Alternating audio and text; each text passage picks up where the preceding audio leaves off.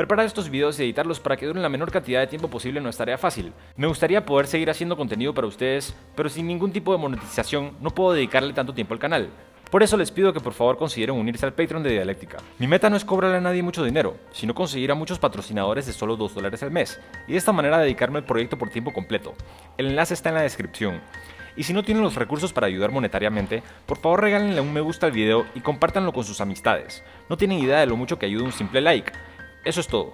Bienvenidos a un nuevo episodio de Dialéctica, donde estaremos comentando sobre nuestro tema preferido, la literatura mundial, sus autores y su legado, el texto y el subtexto de sus mejores cuentos y novelas y nuestra experiencia personal con sus relatos. Me acompaña desde Houston Viviana González. Hola. Desde México DF, César Ojeda.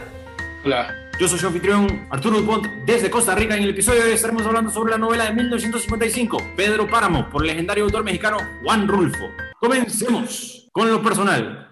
Viviana, cuénteme qué le pareció la novela de Juan Rulfo, Pedro Páramo. Bueno, lo que tengo que decir es que hoy había preparado mi mejor huipil para ponerme. Dije, me voy a poner súper mexicana. Tengo un huipil que está buenísimo y el rebozo y todo. Me voy a poner mexicana, mexicana y no me dio tiempo porque soy mamá, tengo que sacar al perro y demás, entonces nada, no hubo huipil ni, ni rebozo. No tienes guacamole. No, bueno, sí tengo, todas las noches tengo guacamole y todas las noches ceno tacos desde que vivo en Houston como más tacos, que no son los de allá, pero pues hago el esfuerzo. Bueno, la cosa es cómo llegué a Pedro Páramo, fue cuando no era mexicana aún, era boliviana y vivía en Madrid. Y entonces nada tenía que ver con Pedro Páramo, pero teníamos que aprobar una asignatura sobre literatura y me dieron Pedro Páramo. Yo sabía que era mexicana y nada más. No sabía nada de la revolución, no entendía nada. Y cuando me puse a leer, me acuerdo perfectamente que yo desconocía muchas cosas de México. Prácticamente desconocía lo que era México y cuando comencé a leer y me encontré con que este Juan Preciado estaba buscando a su padre, un tal Pedro Páramo, me encantó primero, o sea, cómo comienza el libro es de los mejores inicios que hay. Y, y, cuando comencé a leerlo dije, vamos a ver, o estoy mal yo y no me estoy enterando de nada, que es algo que me ha pasado y que sí creo que hay que decirlo, es que lo que pasa es que a mí me hicieron, me acuerdo, leer El alquimista de Paulo Coelho en el colegio. No entendí nada de la obra, nada, porque según yo era el alpinista. Entonces yo decía, ¿en qué momento está escalando? O sea, no entendí nada de la obra, pero fue error mío. Y entonces cuando me acerqué a Pedro Páramo, dije, o estoy otra vez leyendo mal yo, o este Juan Preciado está muerto o todos están muertos. ¿Cómo es esto? O sea, ¿cómo se explica esto? Y la verdad es que desde ese momento dije, esto es otro nivel de literatura y es inalcanzable. Y ya luego, ya en México conocí los cuentos de Juan Rulfo que son maravillosos, no y es ladrar los perros, etcétera, no todos los cuentos, pero sinceramente creo que es una novela inigualable. Es mágica, es única, es entrar a la muerte, entrar al Mictlán y escuchar a los muertos hablar. Excelente, sí, yo también pienso que están todos muertos. Bueno, no pienso, pues están todos muertos. Y es como un momento deslumbrante percatarse de ese pequeño detalle, pues, ah, esta es una historia de fantasmas, específicamente. Eh, César, cuénteme usted, ¿qué opina sobre Pedro Páramo de Juan Rulfo. Voy a decir dos cosas y la primera, y me acuerdo que cuando hablamos de los detectives salvajes, yo estuve en desacuerdo con Viviana porque ella decía que el inicio de los detectives salvajes era uno de sus favoritos en, en la literatura y yo estuve en, en, desacuerdo. Puedes ponerla aquí o acá, no sé dónde sea, para que vayan a ver ese video. Pero yo decía eso, que estaba en desacuerdo con Viviana. Sin embargo, y es la primera cosa que tengo que decir, estoy en completo acuerdo con Viviana, que tal como inicia la novela, la primera página de la edición que tengan de Juan Rulfo es enorme. Ya hablaremos más sobre su construcción, pero ahora sí coincido con Viviana, que es increíble. Segundo, lo, lo que ella dice, bueno, lo que los dos dicen que es una novela de fantasmas. Aquí hay que entender algo, y creo que yo lo entendí hasta hoy que leí por cuarta vez en mi vida esta novela. El protagonista llega a Komala pensando que él está vivo, pero en realidad enfrenta este pasaje entre la vida y la muerte. Entonces hay una parte donde él menciona que lo mataron los susurros. Hay que tener en cuenta eso. No sé en qué parte exacta ocurre eso, pero ahí es cuando él se da cuenta de que está entrando al mundo de los muertos. Ese mundo donde están estas almas en pena y donde él se da cuenta de que murió. Entonces es una novela que empieza con los vivos, sigue con un vivo entrando al mundo de los muertos y digamos, más o menos a la mitad, entra en un mundo donde todos están muertos y se da cuenta, preciado, de que está muerto. Entonces, eso es lo que creo que es genial en el mundo de Juan Rulfo, porque empieza con un personaje que está vivo, se da cuenta de que está muerto y sigue con esta novela de fantasmas donde ya todos están muertos. Pero sí hay que reconocer que es un giro enorme en la trama. Y digo, me di cuenta hasta esta cuarta vez que la leí. Dalí decía que él no podría vivir vivir en México porque México era demasiado surreal para él. Entonces, tenemos que tener en cuenta esta parte de lo que es México. A diferencia de lo que se hacía con la novela en el México de la época de Rulfo, podemos tener a los contemporáneos de Rulfo y la novela que se escribía en su, en su época, era algo más dedicado a, a la costumbre y a esa parte de reclamar lo que estaba pasando en el país, pero Rulfo no hizo eso. Creo que uno de los grandes méritos de Rulfo es el lenguaje, pero estamos de acuerdo que ningún campesino habla como hablan los campesinos de Rulfo. Rulfo lo que hizo fue tomar el lenguaje de los campesinos y adaptarlo a su obra maestra. En unas conversaciones previas yo les decía que había mucha gente que decía que los del boom y los de su generación decían que era una copia fiel de, de Faulkner. No, o sea, Faulkner fue otra cosa. Y personalmente Creo que Faulkner es muy arraigado a sus raíces y lo que se vale en esta literatura es el uso del lenguaje, pero llevado a un nivel más alto. Por ejemplo, para mí cuentos, lo, lo mencionaba Viviana, el de no oyes ladrar los, los, los perros, se me hace una obra cumbre de Rulfo porque retrata el viaje y todo lo que tiene detrás. El saber que cuando ya escuche ladrar los perros es que ya van a llegar, pero esos personajes nunca llegan. Eso es genial, eso es maravilloso. El cuento de Diles que no me maten es un monólogo, pero perfectamente bien estructurado. O sea, lo que hace Rulfo es tomar el, el lenguaje de los campesinos y hacerlo de una manera en la que nadie más podría hacer. Porque los campesinos no hablan así, o sea, seamos sinceros, no hablan así. Y eso es como lo que eleva la literatura de Rulfo. Yo nunca había leído El Gallo de Oro y El Gallo de Oro es otra muestra de lenguaje. O sea, que lo lleva de un punto A a un punto B, pero el punto B está aquí. Alguna vez vi una conferencia de Rulfo donde decía que él no había leído a Faulkner. Nadie puede saber si es cierto o no. Personalmente, y siento que no es porque sea mexicano, porque siento que sería algo absurdo en cuanto a la literatura, pero yo siento que, que Rulfo está por encima de un escritor de, la talla de Ford. O sea, sinceramente siento que está por encima en todo nivel. Para ser claros, Rulfo no aburre. Bueno, yo. Yo leí por primera vez a Juan Rulfo hace dos años atrás. Leí esta edición que tengo aquí, que trae las tres novelas, bueno, los tres libros de Juan Rulfo. Trae El Llano en Llamas, que es su libro de cuentos, trae Pedro Páramo y trae El Gallo de Oro.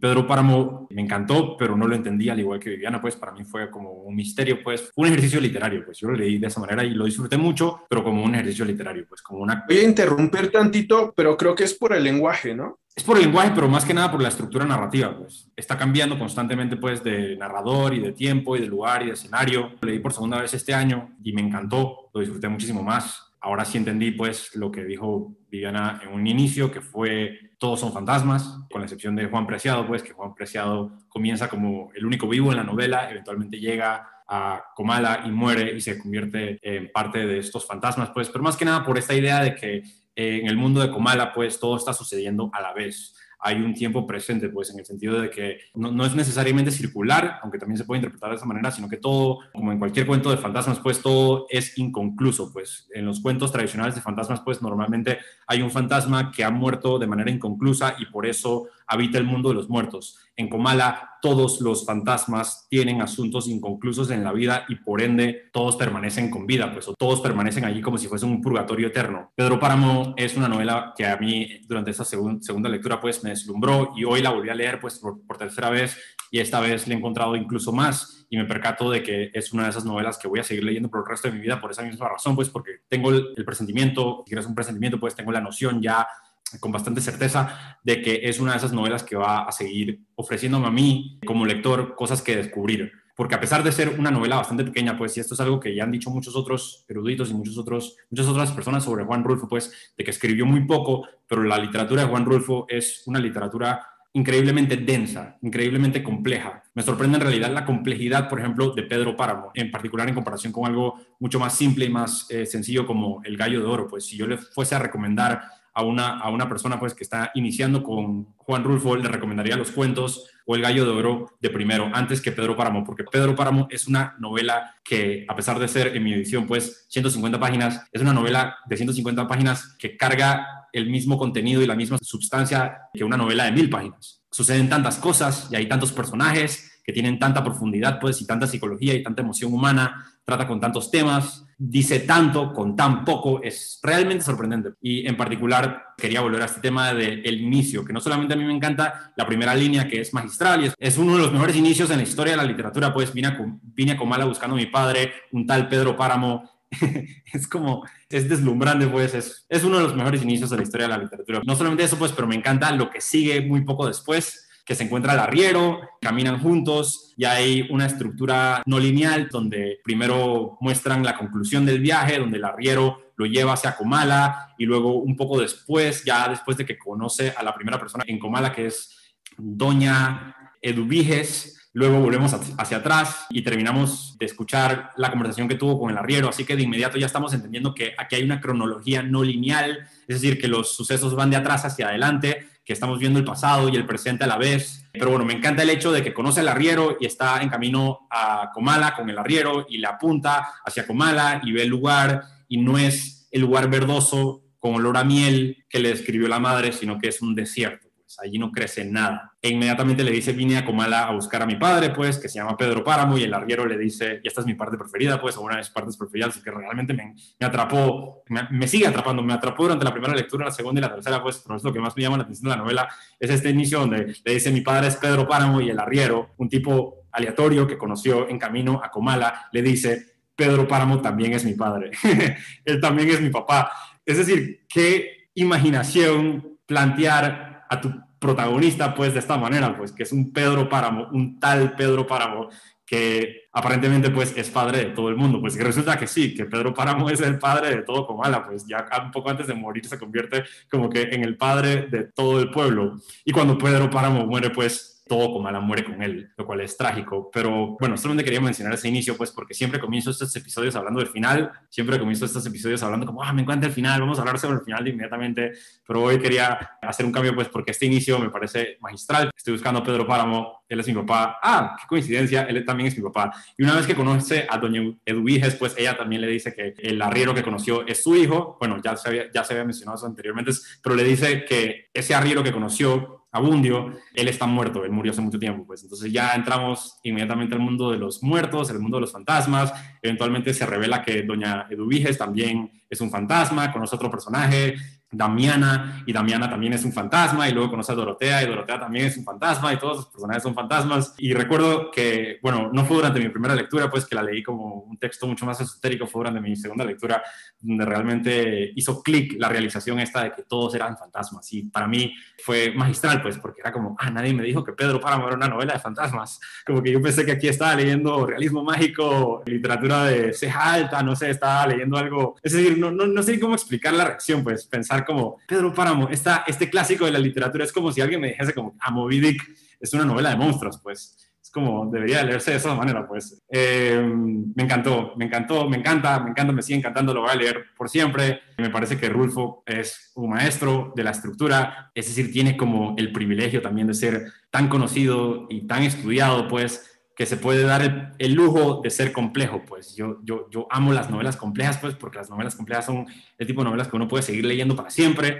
y que sea corta, me, parece que es una belleza, pues porque voy a seguir leyendo esto quizás una vez al año, eh, quizás dos veces al año y siempre le voy a encontrar algo nuevo porque esta estructura da para más, pues, da para mucho más, pues, que se esté moviendo cronológicamente desde tantos puntos de vista, que no siempre, pues, indique quién está hablando, de dónde viene esta conversación. Es una novela de murmullos. Los títulos rechazados o los títulos iniciales de la novela fueron Una estrella junto a la luna, Los, murmullos y Comala. Estos fueron tres títulos rechazados por Juan Rulfo, pues, y uno de los títulos, este de Los murmullos, pues da a entender también de que esta es una novela de voces, pues porque la mayor parte de la prosa está compuesta por diálogos entonces, cada vez que hay un salto activo, un espacio activo en la prosa, el siguiente párrafo inicia con un diálogo normalmente, pues inicia inmediatamente con un diálogo y no sabemos específicamente quién está hablando y a dónde estamos, si estamos en el futuro, si estamos en el pasado, si estamos con Pedro Páramo, si estamos con Juan Preciado, y a veces son solamente rumores, son gente hablando sin nombre que dicen, que comentan, por ejemplo, la muerte del el hijo de Pedro Páramo, Miguel, o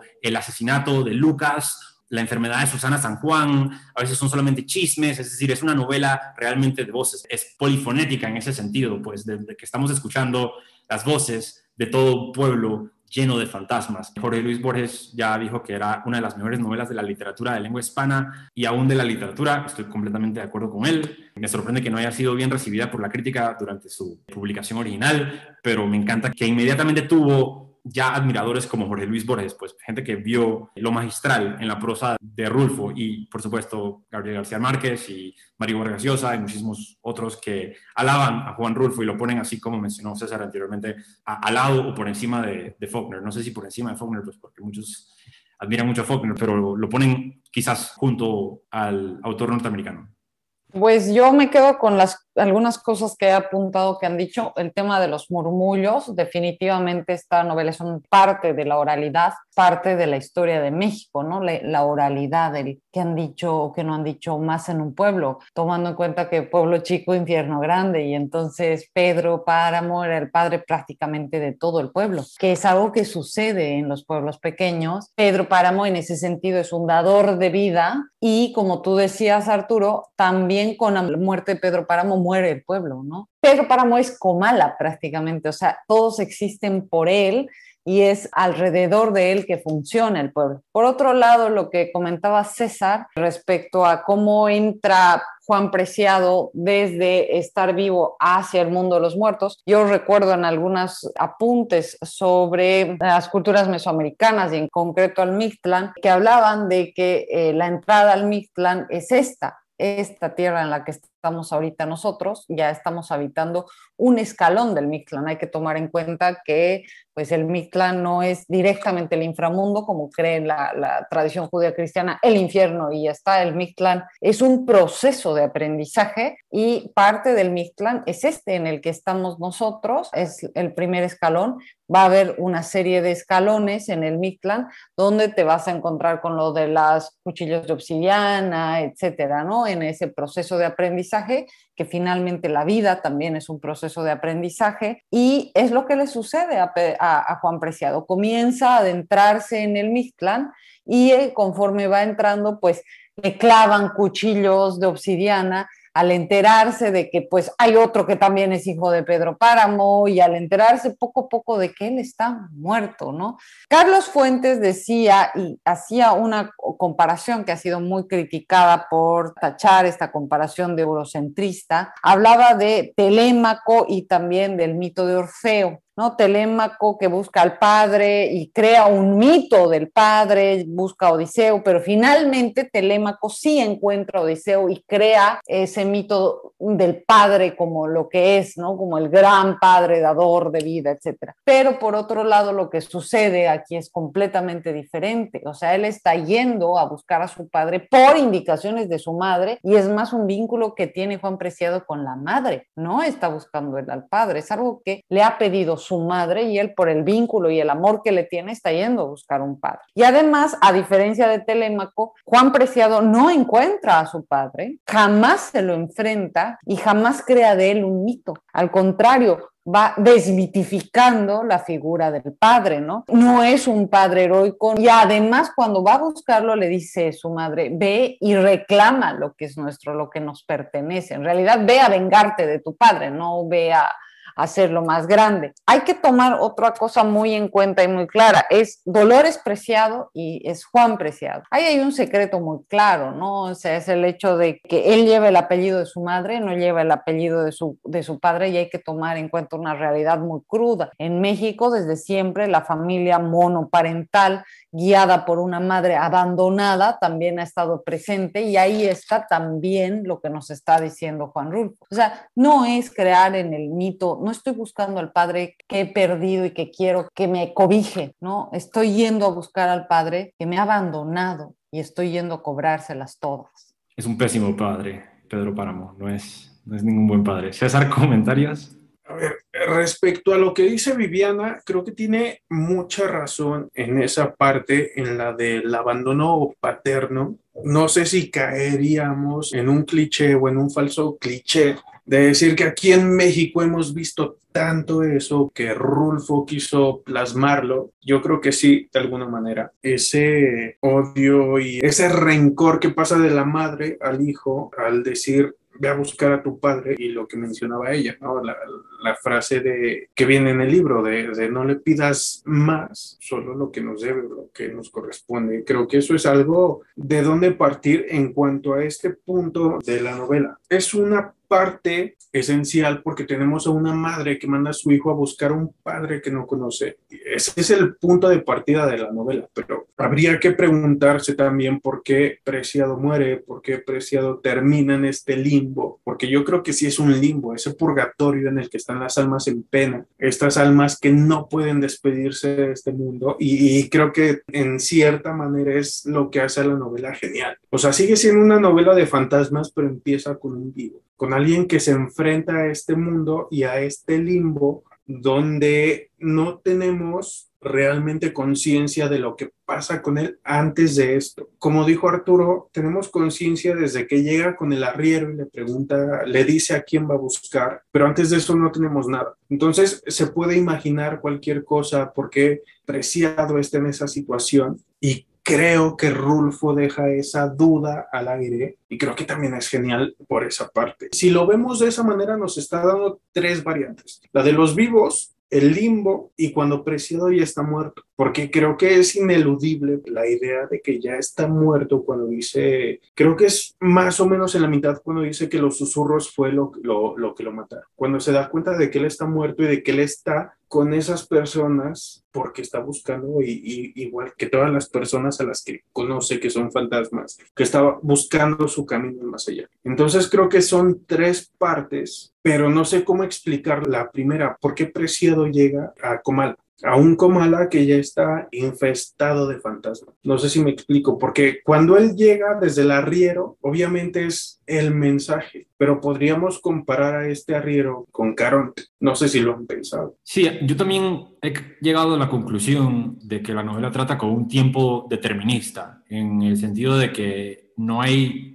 y no existe el libre albedrío en el universo en el que toma lugar. Queriendo decir que quizás estoy sobreanalizando, es muy probable, pero incluso cuando la novela comienza y Juan Preciado sigue con vida, él ya está muerto, ella es parte de Comala, porque cuando llega todos los fantasmas lo reconocen, y no como un hombre viejo, sino como un niño, dicen como que yo te conocí cuando tú eres un bebé, yo debí haber sido tu madre, porque la noche en que tu papá estaba supuesto a eh, consumar el matrimonio con tu madre, pues yo estaba ahí con tu padre, pero tu padre se emborrachó. Eso se lo dice doña Dubiges y muchas otras personas pues lo reconocen de bebé, pero él siempre ha sido parte de Comala porque él nació allí y al ser de Comala, él está destinado a morir en Comala y ser parte de esta comunidad de fantasmas para siempre. E incluso cuando muere, él se vuelve parte de los susurros porque su muerte está intercalada con susurros de su madre. Es decir, que él está allí ahora con su madre. Incluso su madre que murió en otro pueblo, inmediatamente viaja de regreso a Comala para anunciar la llegada de su hijo. Porque cuando Doña Eduviges lo conoce por primera vez, que es el primer fantasma que conoce. Doña Eduviges lo conoce e inmediatamente ella le dice, yo sabía que tú ibas a llegar porque tu mamá me lo anunció y su mamá acaba de morir, pues entonces ya él es parte de esta comunidad. Es decir, es inevitable que Juan Preciado, según mi propia interpretación de la novela, es inevitable que muera en Comala porque él ya es parte de ese lugar, él ya es un fantasma. Desde el momento en el que la novela comienza, para mí todos están muertos, incluso cuando están vivos, porque al pensar en este tiempo no cronológico que presenta Rulfo a lo largo de la novela, en donde los sucesos están intercalados unos encima de otros, es decir, que los personajes están vivos y están muertos todos a la misma vez, los personajes están en su infancia y ya son adultos, todos a la misma vez, es decir, estamos viendo la infancia de Pedro Páramo, su vida de adulto, un poco antes de morir, después de morir, la vida de Juan Preciado, su legado, todo lo vemos intercalado porque nos está dando esta idea y lo que, lo que más me sorprende de la prosa de Rulfo es realmente que nos hace sentir la idea de que el tiempo en este universo es circular, está todo sucediendo a la misma vez, porque son fantasmas que murieron con pecados. La superstición, basándose también en, el realismo mágico que emplea la novela, la superstición es real. Y todos estos fantasmas que murieron llenos de pecados y tan rellenos de remordimiento, pues no pudieron abandonar este purgatorio que es Comala, no pudieron abandonar la vida que tuvieron, igual que Juan Preciado cuando muere, porque él también muere con una tarea inconclusa, que era la de encontrar a su padre, tarea que nunca cumple en la novela, aunque sí se reúne con él, porque terminan viviendo en el mismo, en el mismo pueblo fantasma, pues aunque quién sabe si, si el universo de Juan Rulfo se parece al universo de Coco y se, se encuentran de nuevo. Me pregunto si Coco existiría sin Pedro Páramo. Me pregunto si esto sería una realidad, es decir, si Pedro Páramo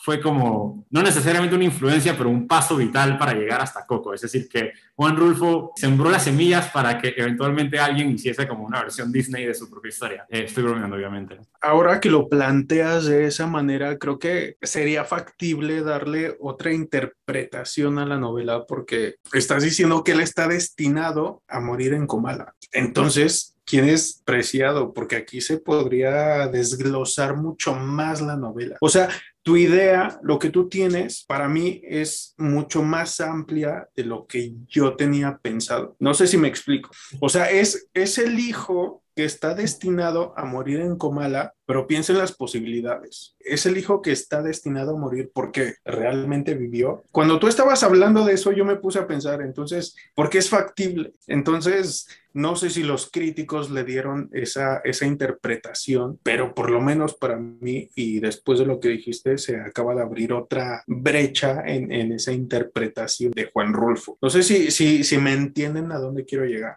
O Yo sea, que- realmente Preciado existió como lo que nosotros interpretamos, como el personaje narrativo de la novela, o podría ser también ese último aliento de la madre que quiere buscar a Pedro Páramo. Yo lo que creo y que se hace complejo y que es lo que has mencionado Arturo es el tema del tiempo, ¿no? Hay, do- hay dos tiempos, uno que es el tiempo mítico de los muertos, que por ejemplo cuando nosotros morimos, según se dice, el tiempo en el Mictlán es diferente al tiempo en la Tierra, entonces en el Mictlán pasan siete años, que son cuatro en la Tierra y en Oaxaca, por ejemplo, se festeja los cuatro años que ha pasado todo el Mictlán. Ese tiempo mítico por un lado y el tiempo histórico de Pedro Páramo, que es la historia que nos va contando de cómo él se había enamorado, de la que se enamora en realidad, que es San Juan, de esta chica y demás, y toda la historia. Entonces es como que hay un tiempo real y hay otro tiempo mítico. El problema también está en que nosotros creemos que el tiempo es lineal y el tiempo no es lineal. Y eso nos está diciendo Juan Rulfo. No sé si tendré conocimientos de física cuántica y demás, pero sí nos está diciendo, oye, pasado y presente, mm, pasado no está tan atrás ni el futuro está tan adelante. O sea, el tiempo no es lineal. Nos los han contado para poder entender los sucesos históricos, pero ahorita mismo una Viviana en un mundo paralelo, ahorita sí hay. Y el pasado y el presente y el futuro, que es algo que se ha querido y que ha querido la física, por ejemplo, controlar, es algo que no lo hemos llegado a entender del todo. Por otro lado, también y completamente diferente al héroe y volviendo a esta idea de Telémaco y del mito de Ítaca y de llegar a esa Ítaca verde que le había descrito su madre, Dolores Preciado, llega a él a una comala terriblemente inhóspita, o, o sea, es como al revés del viaje del héroe, totalmente diferente. Y por otro lado, también me hace mucho eco el tema de Quetzalcoatl, que baja al inframundo para recuperar los huesos de su padre, nunca se enfrenta con su padre, Quetzalcoatl, y nunca se enfrenta con su padre tampoco Juan Preciado. Yo creo que es mucho más complejo de lo que creemos, que tiene que ver mucho con eso del tiempo, o sea, nosotros entendemos la vida de manera lineal y el tiempo, si le preguntamos a un físico cuántico, no es lineal, no, no lo es. Y entonces, menos en ese mundo mítico del Mictlán. ¿Cómo puedes saber cómo funciona el tiempo en el más allá? Y otra cosa muy importante, yo creo que Juan Preciado estaba vivo, estaba haciendo su viaje que estamos haciendo todos, el que está haciendo César ahorita, Arturo y yo, que es el camino a la muerte, todos estamos recorriendo el mismo camino. Él estaba recorriendo ese su camino y simplemente pues va escuchando los murmullos que le dicen, estás muerto, ya estás muerto, pero es que todos ya estamos muertos, o sea, siempre hay un anuncio en nuestras vidas de todos los días, más en nuestro cumpleaños o más cuando llega la Navidad y el Año Nuevo, de decirnos, ya estás más cerca. Y no hay una edad para morir, o sea, siempre queremos, ah, los 70 es una edad de morir. No, la edad de morir es siempre, o sea, siempre estamos. Y recuerdo mucho, porque además se acerca Navidades, recuerdo mucho de los regalos que le hacen los Reyes Magos a Jesús. Le regalan oro, le regalan incienso y le regalan mirra. Y ahí simbólicamente ya estaban anunciando la muerte, o sea, la mirra era el anuncio de la muerte de Jesús. Desde que nace, le están diciendo, estás listo para morir, porque desde que nacemos estamos listos para morir completamente de acuerdo. Nacimos para morir, diría, diría un rapero que me encanta. Y obviamente creo que en este punto Viviana tiene mucha razón porque, ok, estamos hablando del tiempo, pero ¿cómo va a ser entendido el tiempo en qué? 50 años. Es, es lo que ella hablaba de, de, de la física cuántica. El tiempo en estas materias es entendido de distinta forma dependiendo de cómo se utilice. Entonces, sí, Viviana dijo que este es el, el, viaje que emprende Preciado y que es su viaje, su único viaje. Es a lo que, a lo que quería llegar. Viviana evidentemente conoce mucho de, de estas culturas antiguas y de las que yo desconozco, pero obviamente cada una tiene su manera de enfrentar la muerte. Y Viviana lo dice con toda certeza, todos vamos a llegar a ese punto en el que tenemos que morir. Para Preciado, creo que en esta novela es encontrarse con los fantasmas del pasado de su madre, pero no tiene que ser igual para todos. La historia da saltos en el tiempo, o sea, conocemos la historia de un personaje y al mismo tiempo que vamos conociendo la muerte de Preciado. Eso es lo que yo creo en términos generales en la novela y creo que es lo que la hace grande, que son de esos primeros atisbos de, del manejo del tiempo en cuanto a una historia y una novela bien estructurada, porque no necesitas entender que fue primero, qué fue después. Podríamos malinterpretarlo y podríamos pensar que algo fue primero y algo fue después, pero todos llegan a ese punto culminante que es la muerte, ¿no? Lo que decía Viviana, el, enfrentarte a tus pecados o dependiendo de la religión en la que creas, y creo que eso es lo que plantea Rulfo, que deja esa gran incógnita de qué es la muerte. Sí, a mí me sorprende muchísimo que muchos personajes en la novela, y me encanta a propósito, muchos personajes de la novela se presentan con la muerte. Es decir, que primero presenciamos la muerte de Toribio, que fue un tipo que fue ahorcado por Pedro Páramo o por Fulgor, la mano derecha de Pedro Páramo, y no sabemos ni quién es Toribio, no sabemos nada de él. Mientras que vamos investigando todavía en el viaje de Juan Preciado, vamos saltando hacia atrás en el tiempo y conocemos eh, la razón por la cual mataron a Toribio, quién conoció a Toribio, quién era Toribio y cuál era su lugar en Comala, etcétera, etcétera. Y esto sucede en muchas ocasiones durante la novela, pues donde primero presenciamos la muerte del personaje, seguimos al pasado y revivimos la vida del personaje una vez ya muerto. Creo que enfatiza Juan Rulfo con esta estructura no lineal la idea esta de que una vez que uno muere, uno vuelve a vivir o uno vuelve a vivir como un fantasma. Porque esta es una novela que según mi propia interpretación pues es una novela, es una novela muy cristiana. Habla sobre la vida después de la muerte, de fantasmas, pero desde un punto de vista muy judío-cristiano. Pero aquí no hay una promesa y en ese aspecto es algo parecido, más parecido como al Antiguo Testamento que al Nuevo Testamento, pues en el hecho de que los personajes una vez mueren, no, no, no ascienden hacia ningún cielo, no llegan hacia, hacia ningún paraíso, sino que permanecen eternamente en un purgatorio. Y el purgatorio resulta ser su propia vida. Es decir, que nosotros estamos leyendo un constante presente. Es decir, que todo esto ya pasó, pero en Comala sigue sucediendo, porque lo ve Juan Preciado mientras sigue con vida. Él ve estos eventos, ve al caballo de Miguel Páramo sin su jinete, queriendo decir que Miguel Páramo acaba de morir, a pesar del hecho de que Miguel Páramo murió hace muchos años atrás. Y ve todavía a los fantasmas que siguen apegados a su tierra, porque es una tierra condenada. Es decir, no trata con la promesa sino con la maldición de la muerte. Y es algo muy triste en ese aspecto. No es reinvigorante pensar pues de que estamos destinados a revivir los peores momentos de nuestra vida porque es una novela pues que trata con eventos muy miserables. Pero me encanta ese aspecto, que trata con el ámbito este de la vida después de la muerte, pero desde un punto de vista de una condena. Pues están todos estos personajes condenados a Comala, al igual que Juan Preciado, pues porque nació allí. Al igual que Dolores, su madre, pues porque nació allí, porque Dolores murió en otra parte, ella se fue de Comala, ella escapó de Comala, pero igual, una vez que muere, tiene que regresar, e igual, con vida, Juan Preciado tiene que llegar a, Comala para morir, y como ya hemos mencionado anteriormente, pues muere entre murmullos, muere por susto. Él mismo lo dice, me mataron los murmullos de esta ciudad porque no podía parar de escuchar las voces en la plaza y él pensaba que había alguien en la plaza y luego se muere y luego se percata de que sí hay alguien en la plaza, pues están todos los fantasmas en la plaza. Juan Rulfo intercala esa sección con murmullos en itálica que representa la voz de su madre, porque todo lo que está en itálica a lo largo de la novela es el recuerdo de su madre, que le dice, una vez que tú llegues a Kumala, tú me vas a escuchar, me vas a tener a mí más cerca que nunca, me vas a escuchar como si estuviese aquí contigo. Y es totalmente cierto, pues, porque entre los diálogos que presencia Juan Preciado en Comala hay interludios de la madre, mencionando descripciones de la comala de su niñez, que es muy distinta a la comala que habita Juan Preciado, pues le dice, era verde, era amarillo, habían praderas, me encanta la descripción de que Comala es un pueblo que huele a miel derramada, cosa que por supuesto Juan Preciado no atestigúa de ninguna manera, porque el Comala de Juan Preciado es un Comala desierto, donde no crece nada, y me recuerda mucho a la reforma agraria, y quería no sé si tengan algo que decir, porque quería pasar al tema de esta, la reforma agraria, que está importante para, y la revolución, pues que está importante para Rulfo.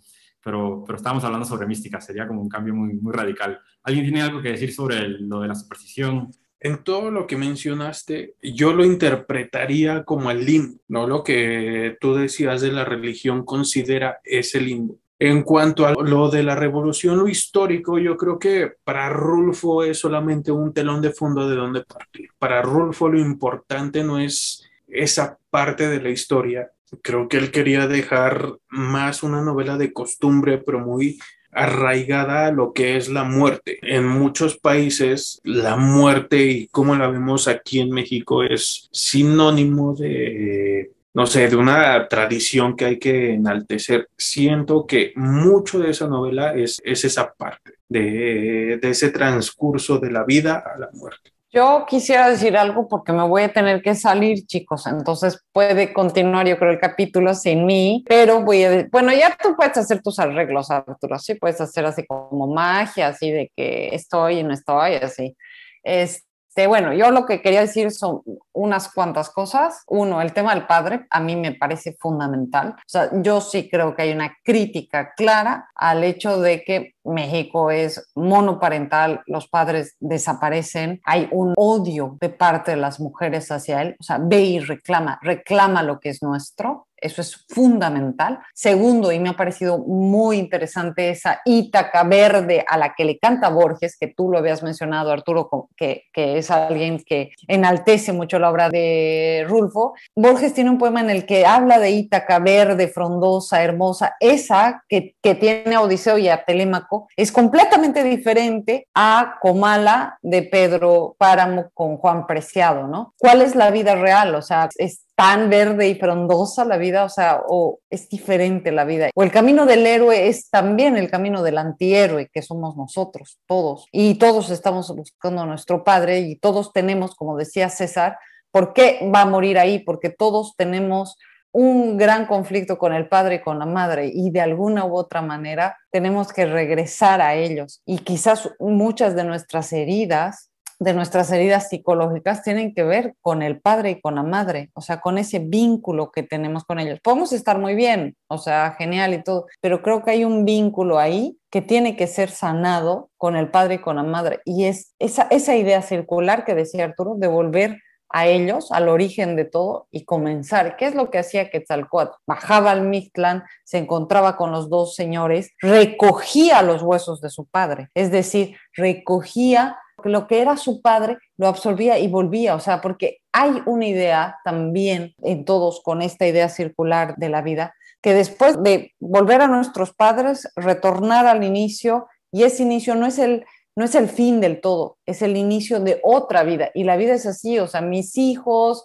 los hijos de mis hijos, los, y ahí atrás estoy yo, y es ese regreso, es lo que tú decías de Coco, o sea, es ese regreso, estamos marcados por esa herencia genética a la que tenemos que volver. O sea, y si no hemos aprendido las lecciones y si nuestros antepasados no han aprendido sus lecciones, tristemente las tenemos que aprender o reaprender nosotros. Y es ese, ese regreso al origen. Definitivamente me siento así muy nacionalista. Este, sí, también creo yo que eso tiene que ver con esa ruptura de la estructura patriarcal del caciquismo, tiene que ver mucho también con la idea de la revolución mexicana, de la idea de qué, con qué se tenía que acabar, con todo lo que implica o lo que ha implicado, por lo menos dentro de las ilusiones, lo que ha implicado la Revolución Mexicana para toda Latinoamérica, ¿no? O sea, que luego no ha sido lo que creíamos, pero pues ha sido el, el anhelo, esa, ay, la Revolución Mexicana, ¿no?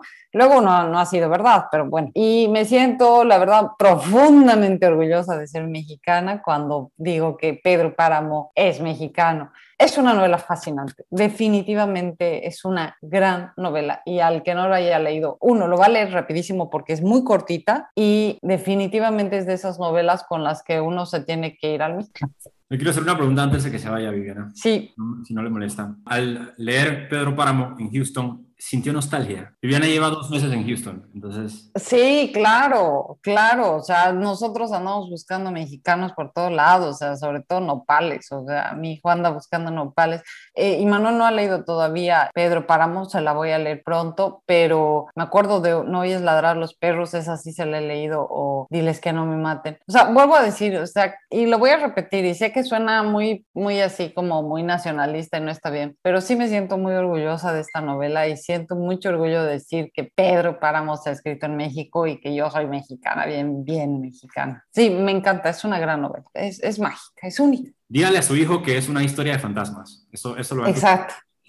Ah, y por si acaso cuenten conmigo para las próximas, ¿no? O sea, ya me van diciendo y voy leyendo, porque sí, ya, ya, me, ya me urge leer. Espero verlos antes de fin de año. Sí, queríamos planificar un episodio antes de que acabe el año sobre las tres mejores lecturas del año para tenerlo en Año Nuevo. Ah.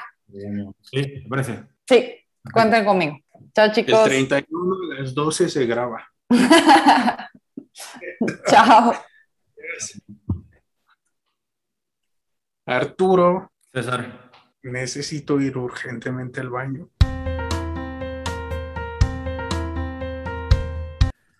Bueno, hemos discutido mucho y seguramente no vamos a discutir todo lo que puede ofrecer esta novela que, como he dicho anteriormente, pues hemos, esta es una novela bastante breve, pero que se puede analizar por mil horas probablemente.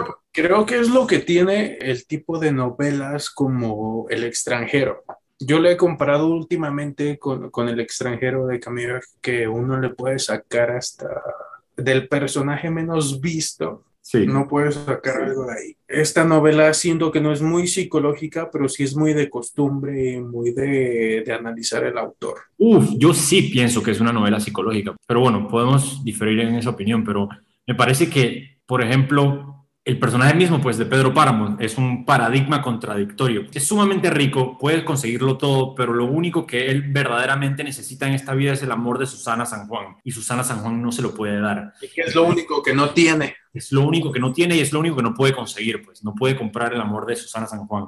Y por otro lado también tiene otros personajes que lo humanizan mucho, por ejemplo, su relación con Miguel Páramo, porque Miguel Páramo es un violador, es un asesino, pero es el único, y no es ni siquiera legítimo, pues, pero es el único hijo de Pedro Páramo que Pedro Páramo aprecia y muere de una manera totalmente aleatoria y casual, y eso lo humaniza muchísimo, pues, y una vez que... Es que si vamos a lo que tú dices, hasta el caballo, Sí, caballo. hay, hay una parte donde dice el caballo fue el que lo mató. El caballo es un personaje y es un gran personaje. Y es una imagen recurrente a lo largo de la novela, pues. Incluso Juan Preciado ve al caballo todavía cabalgando sin jinete, como un símbolo de Miguel Páramo. Está en el clavo porque mucho de la novela es emblemático, es simbológico, es, es, es como algo que, que, se va, que va a permanecer, aunque no sea tangible, digamos, pero que va a representar algo. Es lo que acabas de decir, o sea, es, es emblemático y se tiene que mencionar porque es un parteaguas en la novela. Uno de los muchos que hay. Claro, y hablando de lo emblemático, porque todo en la novela, pues a mí sí me parece que tiene una gran profundidad psicológica, incluso con personajes como la mamá de Juan Preciado, Dolores, Susana San Juan también, me parece que son personajes bastante complejos pero es cierto que a fin de cuentas hay mucho simbolismo en la novela y me recuerda lo que quería mencionar antes pues, sobre, sobre la reforma agraria, es que esta es una novela revolucionaria que toma la revolución mexicana como telón de fondo, como dijo usted anteriormente, como escenario, pero a la misma vez la, la reforma agraria pues es un tema de mayor importancia para Rulfo en general. El primer cuento en el llano en llamas se titula Nos han dado la tierra y trata con la reforma agraria y la manera en la que se repartieron las tierras, pero no fue de una manera justa porque fueron eh, los campesinos los que recibieron tierras incultivables, secas, donde nada crece. Y no sé si también estaré sobreanalizando la situación, pero me, llama la atención esta idea de que Comala en un momento dado fue el Ítaca, como dijo Viviana, fue una tierra verde, amarilla, con maizales, es decir, que era una tierra fresca, donde había brisa, donde había un clima perfecto, donde había mucho verde, donde todo crecía, era una tierra fértil. Y de repente Pedro Páramo muere y se convierte en un desierto donde nada puede crecer. No sé si subconscientemente, de nuevo, repito, estoy sobreanalizando, pero para eso estamos aquí, pues, para sobreanalizar. Es decir, esto es parte de... Pero me parece que aquí hay como un doble significado en esta idea de la promesa de la revolución mexicana, Comala al inicio, que es un lugar idílico, bueno, no necesariamente idílico porque siempre hay maldad, pues siempre hay asesinatos y violaciones y cosas horribles sucediendo, pero es un lugar fértil, es una tierra buena, geográficamente buena, pero la maldad la destruye. Y cuando se muere Pedro Páramo, pues todo el mundo o se va o se muere de hambre porque todo estaba manejado por la media luna, todo estaba manejado por Pedro Páramo y sin el dinero de Pedro Páramo y sin la asistencia de Pedro Páramo, pues Comala se vuelve completamente inservible e incluso la tierra se rehúsa a crecer, se rehúsa a dar. Y eso me sorprende, pues, y, no sé si estoy... Habría que, regresar a la novela, porque estás diciendo que cuando se muere, la gente se va, y yo creo que todo, todas las personas se van antes de que mueran. Habría que regresar a la cronología de la novela y eso sería muy interesante. No, sé si todos, porque digo, lo, las personas empiezan a ir antes de que se muera este Pedro para. Yo estuve prestándole mucha atención al final esta vez, porque al igual que todo lo demás, viene en orden no cronológico. Entonces vemos momentos posteriores a la muerte de Pedro Páramo, en donde Abundio el hijo arriero que lo asesina por accidente cuando está borracho, que es el primer personaje que, encuentra Juan Preciado. Abundio asesina a Pedro Páramo por accidente, porque está muy borracho. Y antes de ver la muerte de Pedro Páramo, vemos las consecuencias de aquello. Han asesinado al patrón, han asesinado a Pedro Páramo, lo hizo Abundio. Y luego, mucho después, o no mucho después, pero un par de párrafos después, vemos cómo sucedió y ahí termina la novela. Y las últimas líneas de la novela son esencialmente, pues, Pedro Páramo se derrumbó como un par de piedras o algo por el estilo. Y bueno, Pedro significa literalmente piedra y Páramo recuerda el desierto. Entonces regreso a esta idea de que no sé, y digo, asumo que no, pero quizás sí, quién sabe. Eh, pero me gusta esta idea de que, de que se está trazando un hilo temático con la promesa de la fertilidad, de la tierra fértil, de la abundancia, de todo lo que vamos a sacar de esta revolución y luego la desilusión de aquello, de que toda la tierra que fue repartida no servía de nada, no crecía nada allí y la tristeza. Es que yo voy más por esa idea de que hasta la tierra más fértil se acaba y termina de ser. Pero bueno, no sé si estará ligando estos dos temas. El tema este que le encanta a Rulfo porque casi todos sus cuentos y sus novelas tratan alrededor o tienen a la Revolución Mexicana como telón de fondo. Y no sé si... si, si, si pero muy de. O sea, realmente no hay, no hay, no hay un contraste real y lo digo desde, desde el punto de vista de que he leído mucho de la literatura mexicana de la época y que en esa época se escribía sobre lo que había sido relegado, sobre esas protestas revolucionarias que habían sido pasadas de lado.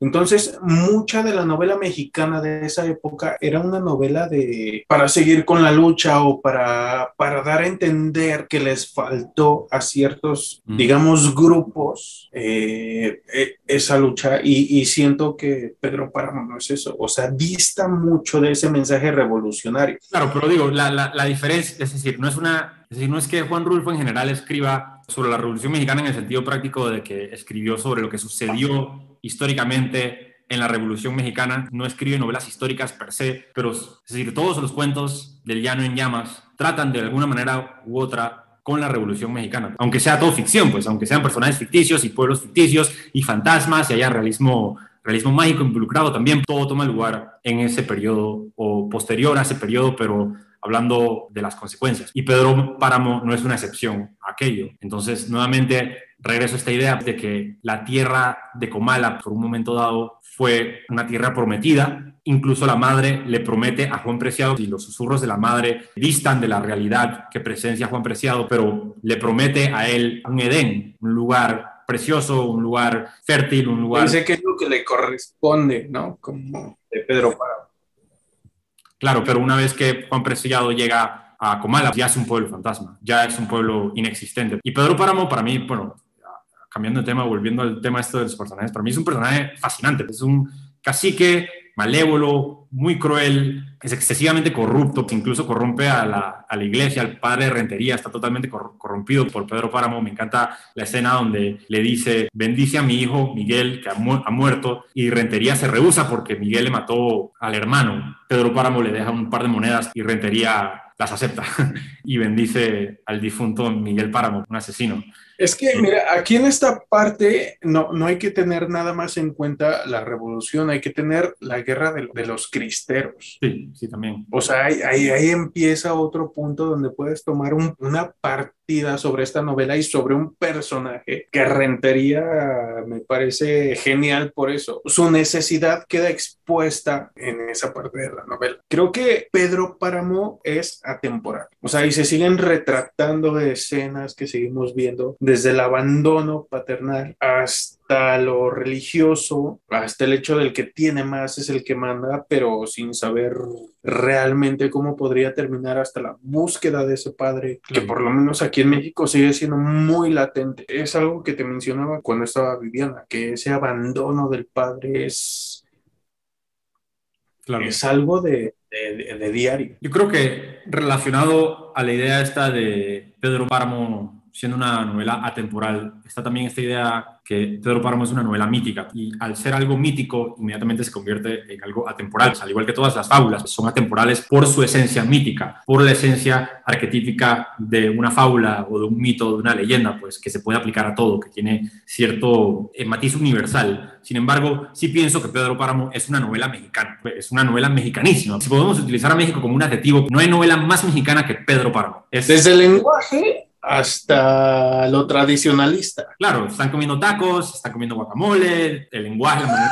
en que hablan los personajes. Mira, mira, mira. Mira, aquí hay una contradicción porque Viviana nos ha dicho que no ha comido tantos tacos como están en Houston. Te aseguro que durante la época en la que Pedro Páramo toma el lugar, todo el mundo estaba comiendo tacos. Te mencionas tortillas a, a cada rato en la novela. O sea, Hasta con sal o con chile. Exacto. A mí me parece genial, pues, es decir, pero lo que digo es que es una novela atemporal, sí es cierto, tiene un carácter mítico. Estoy segurísimo de que si uno lee una traducción en cualquier idioma, uno va a recibir una experiencia muy distinta, de la misma manera en la que nosotros recibimos una experiencia muy distinta al leer a Mark Twain en inglés, porque estamos leyendo algo, eh, di- digamos que leemos la novela en inglés, ya perdemos todo el juego de palabras que utiliza Rulfo para recrear su propio idioma o su, propio, coloquialismo mexicano. Eso solamente lo podemos obtener nosotros que leemos la, la, novela en español, pero me imagino que en inglés tiene un carácter incluso más mítico, pues tiene un carácter gótico, mítico, es una historia de fantasmas, es una historia que se puede aplicar a cualquier lugar, porque esa particularidad, ese nicho del lenguaje queda sustraído de la novela. Pero bueno, no estamos hablando de la traducción en inglés, estamos hablando de la traducción en español. Y por eso, repito, que me parece que la novela y estoy completamente de acuerdo con usted, pues, al decir que es atemporal y que es mítica y que es una fábula y que tiene un carácter trascendental. Por eso también pienso que es una novela muy local. Muy local por su lenguaje y también por sus circunstancias, porque todavía pienso que es una novela que trata tangencialmente con la revolución o con las consecuencias de la revolución, particularmente al final, cuando aparecen eh, distintos caciques, cambian de bandos, que le piden ayuda a Pedro Páramo y él los utiliza. Eso me parece no necesariamente político, pues, pero histórico, aunque no, no es una novela histórica. Y de hecho, nada que yo haya leído de Juan Rulfo lo aplicaría a la novela histórica, pero tiene siempre ese telón de fondo y fue escrito mucho después. Creo que fue bastante importante para, para Rulfo, pues me sorprendería lo contrario. No, no es que diga lo contrario, es que Rulfo vivió en, en esa época. Si supongamos que hablamos del naturalismo de su época, él tenía que reflejar lo que se refleja en, su, en, su, en sus novelas. No podemos decir realmente que pudiera ser más actual o que pudiéramos identificarnos más nosotros con una temática política porque no la había. O sea, estamos leyendo a un autor que su obra abarca, yo siento que desde los años 20 hasta los años 80 y que, por ejemplo, la historia de México es lo que va a abarcar. O sea, lo que él te retrata, ese México que refleja estos campos, esta, esta lucha por la tierra que Sí. se sigue llevando hasta hoy día, eh, en cuanto a lo, digamos, naturalista. Eh, sí, y bueno, El Gallo de Oro la escribió en 1958, eh, pero no, no se publicó hasta 1900. no- Pero tuvo, tuvo un par de obras inconclusas, ¿no? Según yo era una novela y otro libro de cuentos. un libro de cuentos y una novela que fueron publicados póstumamente, pero El Gallo de Oro se publicó en 1980 y se escribió en 1958. Juan Rulfo en realidad escribió todo lo que escribió en una década, o menos de una década, durante los 50. En el 53 se publicó El Llano en Llamas. Qué pena que sepas más de lo que escribió Rufo que yo. Es en investigación también, pues. Pero en el 53 publicó El Llano en Llamas, en el 55 publicó Pedro Páramo y en el 58 escribió El Gallo de Oro, o lo terminó, pero no se publicó hasta 1980. No lo vimos hasta mucho después. Gallo de Oro también es... Es excepcional. Y escribió también un guion cinematográfico para El Gallo de Oro y escribió parte de otro guion cinematográfico y dos libros más que se publicaron de manera póstuma, pero en vida solamente publicó esos tres libros. Algo interesante que dice el crítico Chris Powell, que aparece en la parte de atrás del libro, ¿Es de Diana? es de editorial RM, pero es una, es una, Pero esa no hay en México que yo sepa. bueno, es una gran edición que trae los tres libros. Y Chris Powell, crítico literario de The Guardian, escribió en el 2013 algo que resume mucho de lo escrito sobre la obra del escritor nacido el 16 de mayo de 1917. Se puede leer la breve pero densa obra de Rulfo en un par de días, aunque eso solo significa dar el primer paso dentro de un territorio todavía por conocer. Su exploración es uno de los viajes más extraordinarios de la literatura. Y con eso pues recalco en este tema de que es poco, pero da tanto, da para leer tanto y de tantas maneras, que uno puede releer Pedro Páramo y El Llano en Llamas y El Gallo de Oro por toda una vida. Y el equivalente sería como toda la obra de Tolkien. Como tú decías, ¿no? Es el libro que voy a leer cada año. Y cuando termine mi recorrido, porque es decir, he leído los tres libros ya más de una vez, pero voy a seguir haciéndolo. Y, y cuando termine de explorar la obra de, de, Juan Rulfo, como es tan densa, es tan compleja y tiene tanto, y es tan rica y ta, tiene tanto que dar, pues el equivalente será, será como la obra completa de Tolstoy, será como leer cinco veces Guerra y Paz. Porque bueno, a pesar del de libro de su obra completa, pues son 350 páginas. A fin de cuentas, esas 300 páginas se van a ir multiplicando con los años. Cada vez que relea Rulfo, voy a encontrarle más y más y más. Porque al ser tan poco, tiene este lujo también de ser increíblemente complejo. Que es algo que, que no es aparente. No es aparente en un inicio y particularmente con El Llano en Llamas. Con El Llano en Llamas es todo muy sencillo. El Gallo de Oro también es bastante sencillo, es bastante directo. Pero Pedro Páramo es una novela tan compleja. Uno siempre va, va a poder regresar a esa novela y al ser breve, al ser solo 150 páginas, pues se puede leer la novela un día, va a ser una experiencia nueva, pues va a uno descubrir algo nuevo, va a descubrir nuevos, nuevos personajes, nuevos detalles. Es como, es como, el Rayuela de, de, de, México. Es una muy apta comparación y a diferencia de Rayuela, pues es una novela muy breve en el aspecto de que... O es como, digamos, el, el 2666 de, de México. Pero bueno, 2666 puede ser el 2666 de México también. Pero esas dos novelas son muy largas. Yo creo que en el caso de Rulfo es, es único en ese aspecto, pues si se parece a lo que usted menciona sobre el extranjero. Aunque el extranjero, por, ni siquiera, ni siquiera, yo creo que Pedro Páramo puede ser una anomalía entre todo lo que yo he leído, porque El extranjero también es una novela que se entiende muy fácilmente, pues es muy fácil de entender en una sola sentada, es muy fácil de leer de principio a fin, aunque tiene un subtexto. ¿Crees, que, ¿crees que filosóficamente se puede entender en una sentada no, el extranjero? Pero si no estoy diciendo filosóficamente o psicológicamente, estoy diciendo que en términos argumentativos, El extranjero es una novela muy fácil en comparación con todo. Es decir, El extranjero no tiene saltos cronológicos, saltos de escenario. Lo que estoy diciendo es que Pedro Páramo es una novela mucho más compleja que El extranjero, y no en términos filosóficos, en términos argumentativos, y que por ende se puede estudiar eternamente, pues se puede estudiar para siempre, porque uno siempre va a encontrar nuevas avenidas, nuevos paralelos. Tenemos, ahí tenemos un nuevo punto de discusión. Yo no estoy de acuerdo en absoluto con eso.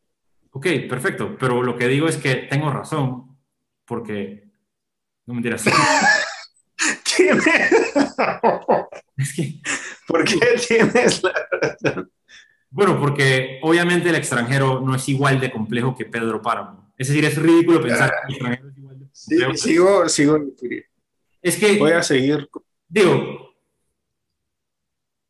es como, ¿cómo, ¿cómo se puede comparar una novela tan fácil de leer, Es decir, no estoy hablando de comprender el trasfondo filosófico y satírico y la crítica social de Albert Camus. No estoy hablando de eso, estoy hablando en términos meramente argumentativos. Es decir, que cualquiera puede agarrar el libro, leerlo de principio a fin y escribir un resumen. Cualquiera, cualquier lector. No es una novela compleja, no es una novela difícil, es una novela corta, al igual que Pedro Páramo, pero cualquier persona puede leer el, extranjero de principio a fin y escribir precisamente lo que sucede de principio a fin. Nadie, nadie puede leer Pedro Páramo por primera vez y escribir un resumen de lo que sucedió en la novela. ¿Y, y sí se puede hacer con el extranjero? Yo, con el extranjero no se puede hacer, o sea, ¿en serio? No estoy hablando de un trasfondo filosófico, estoy hablando de un trasfondo argumentativo. El, el extranjero trata como un personaje que asesina a otro y luego es enjuiciado y luego decide, decide no mostrar remordimiento y lo matan. Y ya, eso es lo que sucede en el extranjero. Estás hablando de un tema argumentativo. Pero eso es lo que estoy diciendo, argumentativo. Que cualquier persona puede escribir un resumen sobre el extranjero. Eso es precisamente lo que... Y sobre Pedro Páramo, ¿no? ¿Cuántas veces lo has leído, Pedro Páramo? He leído Pedro Páramo tres veces y cada vez que la leo encuentro algo nuevo. la primera vez me dijiste que te costó mucho trabajo. La primera vez ni siquiera pude entender la cronología de los sucesos yo siento que ya entendiste muchísimo más del trasfondo, porque tú al hablar ahorita de, Pedro Páramo ya me estás hablando de la revolución, ya me estás hablando del tema de, lo que tratamos con Onetti. No he dicho que no. De lenguaje. Yo, no estoy diciendo que no, estoy diciendo que argumentativamente, coño, lo he repetido como 50 veces, pero lo voy a repetir otra vez. Argumentativamente, Pedro Páramo. No te enojes. Claramente, no, pero es que ya lo he dicho argumentativamente, Pedro Páramo es una novela mucho más compleja que cualquier obra de su tamaño, de su mismo tamaño, y no filosóficamente. Y volviendo al tema del extranjero, que no sé ni por qué estamos comparándola con el extranjero, pero bueno, lo estamos haciendo. El extranjero es una novela... por, la, por lo, lo corta que es la novela. Claro, pero El extranjero es una novela que se puede leer de principio a fin y cualquier persona la puede resumir de principio a fin porque no hay nada complejo en su argumento, no en su filosofía, Pedro Páramo no es lo mismo. Pedro Páramo es un argumento complejo que tiene muchísimos más personajes que una novela, que, muchas novelas de su tamaño. Es más, una novela del tamaño de Pedro Páramo, en teoría, no debería tener tantos personajes como los tiene Pedro Páramo, pero todos los personajes están bien elaborados y bien desarrollados y bien expuestos. Es decir, que todos tienen un propósito e, específico. Pero es una novela que, en teoría, debería tener la misma cantidad de personajes que tiene el extranjero, que el extranjero tiene como, ¿qué? 10 personajes.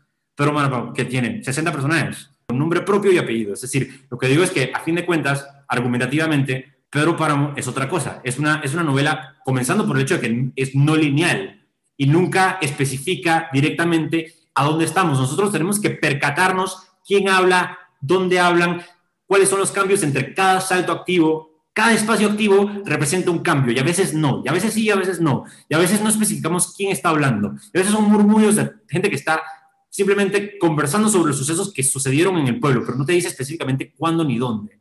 Es decir, a veces estamos con Juan Preciado, a veces estamos en la infancia de Pedro Páramo, a veces estamos ya cuando Juan Preciado muerto, a veces estamos con Dolores cuando vivía con Pedro Páramo, a veces el narrador es Juan Preciado, a veces es un narrador omnisciente.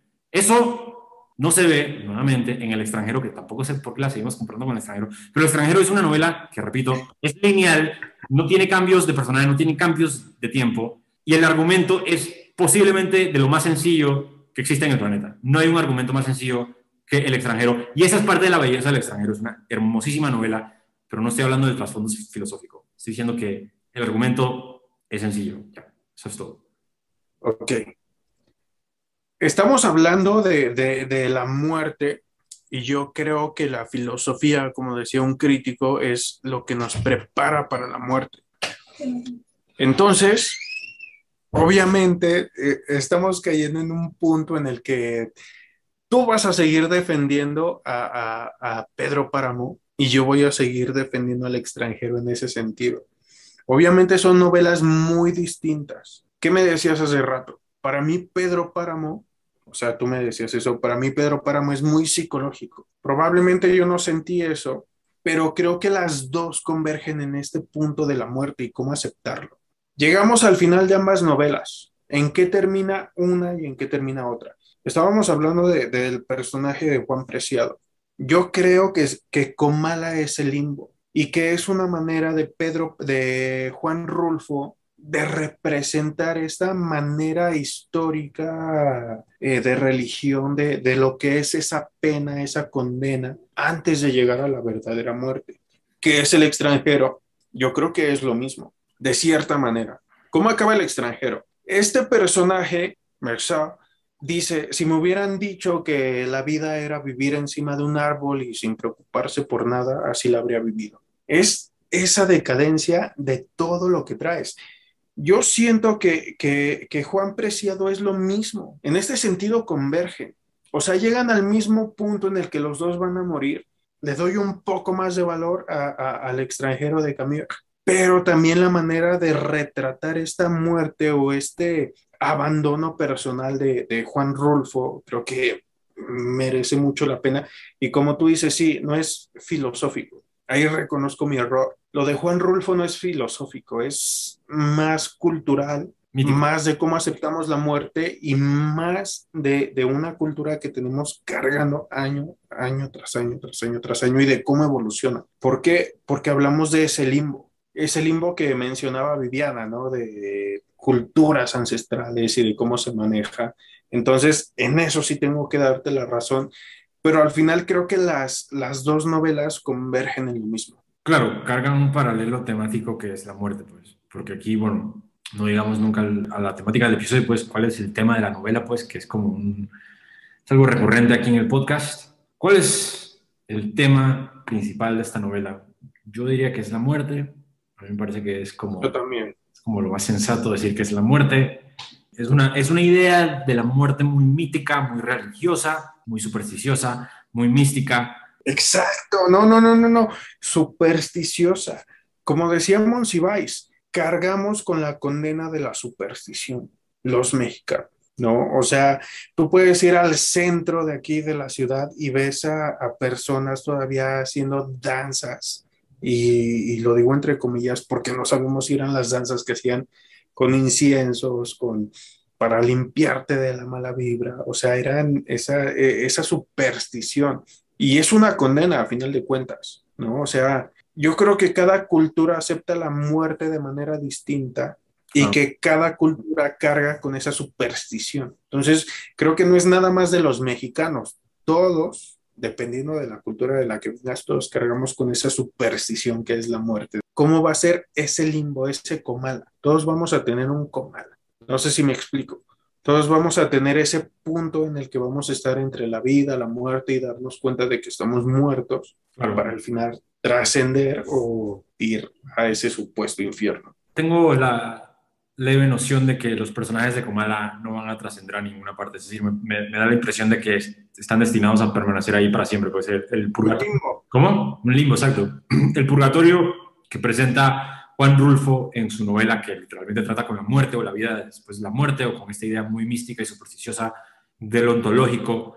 Eh, me parece que, que, su conclusión es que es eterno, pues, que esto no acaba nunca, que estos personajes están destinados a permanecer en Comala para siempre, viendo al caballo. Juan Preciado es un personaje que llega a adherirse a lo que tú mencionas, esos personajes que van a permanecer en ese ambiente para siempre. Claro, que lo llamaron porque nació allí, pues está condenado a regresar, está condenado a vivir allí y porque es hijo literalmente del patriarca Pedro Páramo. Su genética lo llama de regreso para que regrese y queda condenado ahí para siempre. Me parece que en ese aspecto pues es muy pesimista la visión de Ultratumba que presenta Juan Rulfo en, esta novela. Y esta última vez que la leí, eh, a mí me gusta a veces como que añadir detalles estéticos a mi propia visión de la novela que no, que no recalca el autor. No sé ni por qué lo hago, pues yo creo que es consciente.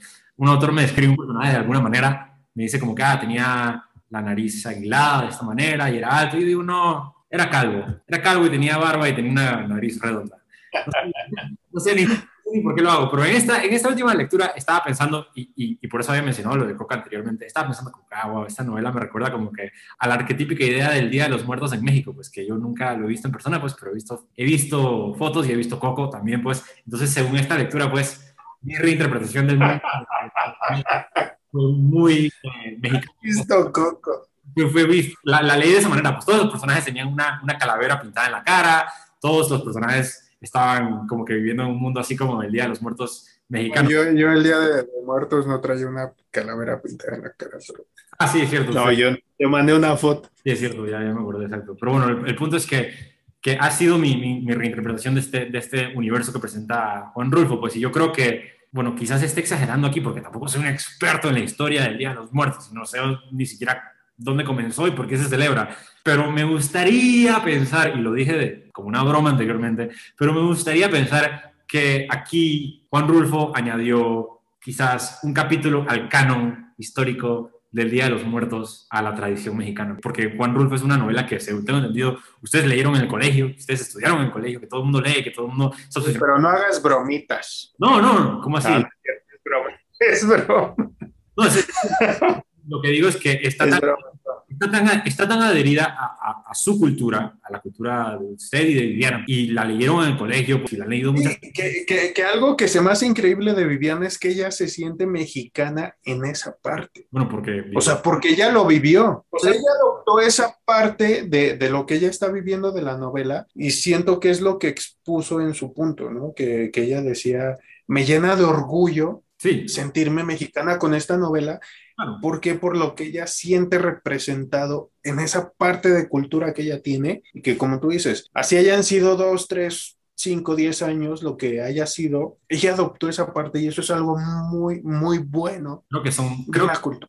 su- hijo tiene como que 14 años, su hijo nació en México, sería como 14 años viviendo en México. Es decir, es mexicana. Sí. Entonces, lo que quería decir con eso era que tradicionalmente, incluso es casi un estereotipo, pues, pero tradicionalmente todo el mundo sabe que México tiene una gran tradición, eh, no solamente con el Día de los Muertos, pero con la estética de los muertos, con las calaveras, es decir, las flores, las tumbas. en México, pues, hay como una iconografía mundial alrededor de eso, incluso con la conciencia colectiva, pues, la conciencia colectiva mundial, pues si uno le pregunta a alguien en Sri Lanka sobre México, ¿qué sabes de México? Lo más probable es que te mencione el Día de los Muertos, o la manera en la que México eh, trata esa tradición, pues, de velar a los muertos, de una manera como celebratoria, eh, lo cual es, es mundialmente reconocido. Entonces, me llama la atención de que la novela, la cúspide de la literatura mexicana, pues la novela más importante de México, la más conocida, la más leída, la legendaria novela de Juan Rulfo, pues, ¿con qué trata? La muerte. La muerte, pero por supuesto, es como que tan arquetípico, es como tan arquetípico. Como si alguien me dijese como que la novela más importante de Francia trata con la libertad. Eh, bueno, obvio. no me sorprendería pues de que la tradición que arrastra o que, o que eleva la cultura arquetípica mexicana, porque como dije, lo digo desde un punto de vista exterior, como una persona que lo ha visto en todas partes, pues, en películas de Hollywood, películas mexicanas, películas de todas partes del mundo y en novelas y en, eh, es idea arquetípica de México, la celebración de, la vida a través de la muerte vida después de la muerte, me llama la atención que esta novela que es tan arquetípicamente mexicana, porque es atemporal y es mítica, pero es arquetípicamente también parte de la genética mexicana, esta novela trata con un tema tan cercano a su cultura. Me llama la atención, pues me parece, me parece interesante, me parece interesante, pues. Pero es genial por eso, porque dices que es atemporal y al mismo tiempo es muy arquetípica a, a- a algo ya establecido que es la muerte. Claro. En esa línea tan delgada se encuentra la gran literatura, lo que atrapa lo universal a través de lo particular. Es decir, una vez que se crea esa síntesis de esas dos ideas, donde se encuentra una idea universal, como por ejemplo también en el extranjero lo logra Camus, que encuentra una idea universal a través de un ejemplo tan particular como es el, como es el ejemplo de Marsalt, allí se alcanza la síntesis que normalmente logra la literatura que sobrevive y trasciende, porque se puede estudiar por años, pues porque encontramos algo muy personal del autor, algo muy único del autor, y encontramos algo que puede hablarle a todo el mundo a la misma vez. Y eso se encuentra también en la literatura de Juan Rulfo, en particular con Pedro Páramo, que es una novela que trata con ideas universales, como la muerte, y a la misma vez trata con algo tan personal que es como la vida mexicana en esta época que tanto le fascinó a Juan Rulfo. La gente siempre ha dicho como que el arte imita la vida, pero yo siempre he pensado que la vida, de cierta manera, imita el arte. Es decir, que la vida y la historia, historia hablando en un sentido masivo, con, con mayúscula, la historia por lo común retrata el arte o repite el arte o se influencia del arte más de lo que nosotros lo notamos. Entonces, por ejemplo, en Estados Unidos, la influencia que pudo haber tenido algo como aunque Moby Dick es de, de, Inglaterra, pues, pero, pero la influencia que pudo haber tenido algo como Moby Dick en el Reino Unido y en los Estados Unidos, no se leyó tanto. La idea esta de la meta, la ambición, atrapar la ballena gigante, traerla a la casa, la influencia que pudo haber tenido Hemingway al retratar la, la, guerra de una manera tan romántica y tan pasional, la influencia que haya tenido el humor de Cortázar en el, en el humor que vemos hoy en Argentina, la influencia que pudo tener Cervantes en España y en el mundo hispanoamericano y la influencia que tuvo Shakespeare en los diálogos norteamericanos y anglosajones y en el cine, porque el cine norteamericano tiene estos diálogos que son tan shakespearianos, pues están tan influenciados por Shakespeare. No, no estoy diciendo que, que Juan Rulfo haya inventado el Día de los Muertos, es obviamente falso, es una falacia, sería falso decir eso, pero lo que digo es que le añade, le tiró, le tiró leña al fuego, pues. Tú, tú, ya estás muy pre, predispuesto a lo que te puedan comentar en, en, en, en, los videos. Hay que tener tantito cerebro para saber lo que quieres decir. Y en lo que tienes que decir, yo nada más estoy en desacuerdo con, con Cervantes. Ahí sí no me encuentro. Digo, estoy hablando, estoy hablando en general. Digo, no estoy, estoy hablando en general, estoy hablando sobre ejemplos específicos. Estoy hablando sobre cómo un autor o un artista puede llegar a influenciar la historia de sus lectores. De una manera general, de una, digamos. de, una, de una manera masiva. Es decir, que si todos en un país estudiaron una novela en el colegio, pues eso de cierta manera siembra una semilla para que se extienda una tradición, una manera de pensar, una cultura general. Entonces lo que digo es que en 1955 se publicó Pedro Páramo en su manera completa y que eso quizás de cierta manera ayudó a que México ahora tuviese esta esta tradición, pues aplicó parte al canon de la tradición del Día de los Muertos y a la tradición de, de, la muerte, pues que es tan importante en México. Aporta algo. Aporta a la tradición. Aporta algo, exactamente. Y lo que digo es que eso se puede aplicar a todo tipo de arte. El arte suele tener muchísimo más peso, en mi opinión, en la vida que viceversa. No es el arte lo que imita la vida, sino que es la vida lo que imita el arte. Pero solamente en estos casos enormes, donde una novela o una obra de teatro o una película o una canción explotan de una manera sorprendente pues, y, culturalmente. Y también tendría que ser en, en, este tipo de obras que alcanzan ese, ese nivel de, de grandeza. Y, y, pensemos también ahora, lo que lo estoy pensando, pensemos en Dostoyevsky, cómo popularizó la filosofía. Dostoyevsky tuvo un impacto en su país y en su, en su continente y se extiende literalmente geográficamente, pues porque podemos ver, podemos ver la influencia de Dostoyevsky en Freud, en Kafka, en muchos otros, y geográficamente... Es lo que hablábamos, ¿no? Me decías que, que Dostoyevsky era proto-freudiano. O sea, lo que Dostoyevsky escribía sobre los sueños es lo que más tarde concretaría Freud. Claro, la idea esta es de que geográficamente pues se expande Dostoyevsky no solamente en Rusia, pero alrededor de Rusia, pues en Europa, e inmediatamente hay un cambio enorme en la cultura y por ende en la historia. Es decir, ¿qué sería la historia sin Freud? ¿Qué sería la historia sin Kafka? Sin Dostoyevsky quizás no existen ninguno de esos otros dos genios o son muy distintos. Cambia la historia por su aporte. Y aquí viene otra pregunta sincera. ¿Existiría Gabriel García Márquez sin Juan Rulfo? No, no existiría. Esa es la... ¿Crees que no? Yo creo que, yo creo que sí. Para nada, para nada, para nada. ¿Por qué no? ¿Por qué no existiría Márquez sin Rulfo? Márquez seguramente leyó Pedro Páramo y pensó como, esto es algo que yo puedo hacer. Es decir, eso es lo que yo debería hacer. Es decir, eh, me parece que la influencia es tan obvia, es tan evidente, eh, la influencia que tuvo Pedro Páramo en particular en García Márquez, es decir, se me hace tan eh, visible, tan transparente. Es, más, hoy que la estaba leyendo otra vez, tuve un momento como de, de déjà vu memoria histórica donde estaba pensando como que, wow, esto también lo leyó Jorge Luis Borges y esto también lo leyó Gabriel García Márquez, y esto también lo, lo leyeron tantos, tantas otras personas, pues. Mi, mi, impresión, después de leer los comentarios de Borges y, y, los de García Márquez, mi impresión es que García Márquez lo leyó y dijo como que, esto es lo que yo tengo que hacer. Es decir, yo voy a... Es decir, yo tengo que... Yo voy a escribir otro, otro Pedro Páramo, voy a escribirlo otra vez. Esto quiero hacer yo. Pero no es Comala, sino es, ¿cómo se llama? Macondo, es Macondo. Voy a utilizar el realismo, mágico para contar las historias de mi abuela y de mis padres y de mi pueblo. Voy a contar generacional, de, una manera generacional. Y el tiempo es no lineal y hay fantasmas y la historia se repite. Y es como tan evidente leyendo Pedro Páramo de que es el origen de García Márquez. Y García Márquez obviamente hoy en día es mucho más popular que Juan Rulfo y es mucho más famoso que todos los otros escritores latinoamericanos de la historia, pero tengo el, ni siquiera el leve presentimiento, pues tengo la fuerte noción de que García Márquez no sería García Márquez sin Juan Rulfo y en particular sin Pedro Páramo. Es decir, que Pedro Páramo eh, sirvió como eslabón para García Márquez. García Márquez sin el realismo mágico preexistente de Juan Rulfo y de otros autores como Julio Cortázar, quizás nunca hubiese encontrado esa idea mágica, no, no se le hubiese ocurrido por su propia cuenta. Es decir, no sé... ¿Dirías lo mismo de Isabel Allende con la Casa de los Espíritus? Porque yo no. Siento que la Casa de los Espíritus dista mucho de la obra de Márquez.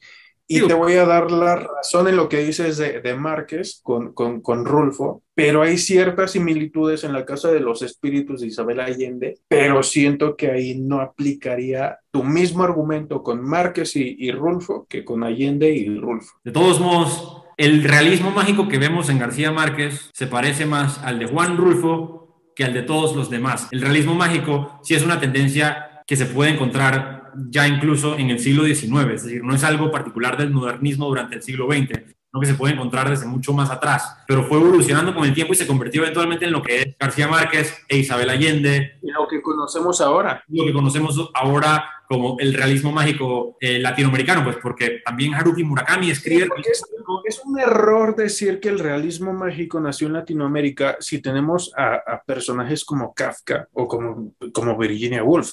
Muchas veces me pasa que yo digo eso y la mayoría de las, la mayor parte de las veces la gente se queda como pensando. Y, y lo que me encanta ahorita es que, que eres como, sí, sí, tienes razón, Kafka, Woolf. Sí, también. O sea, eso, eso habla de una, persona, de una persona que ha estudiado la literatura, que conoce lo que es el realismo mágico. Gracias. Pero, ¿Y por qué deberíamos partir desde Kafka o Woolf? Pero es que también hay una noción totalmente falsa. La gente, mucha gente piensa que el realismo mágico lo inventó García Márquez. No, pero, pero eso, eso, es una idea falsa. Pues el realismo mágico no comenzó con Márquez y no comenzó con 100 años de soledad. Eso es totalmente falso. Es una idea muy romántica que nos pertenece a nosotros y es falso. Claro, y lo, no, y, y lo podemos ver incluso con Juan Rulfo, pues que predata a García Márquez. Lo que digo es que es una tendencia mundial que se ha visto en muchas culturas, se popularizó y se instrumentó en la literatura hispanoamericana y, se, y digo, de cierta manera, en Hispanoamérica se utilizó muy bien, sin lugar a dudas, pues se utilizó el realismo mágico muy bien, pero es una, es una tendencia que se puede encontrar en Japón. Hay, Japón, hay realismo mágico japonés, hay realismo mágico ruso, hay realismo mágico norteamericano, hay realismo mágico africano.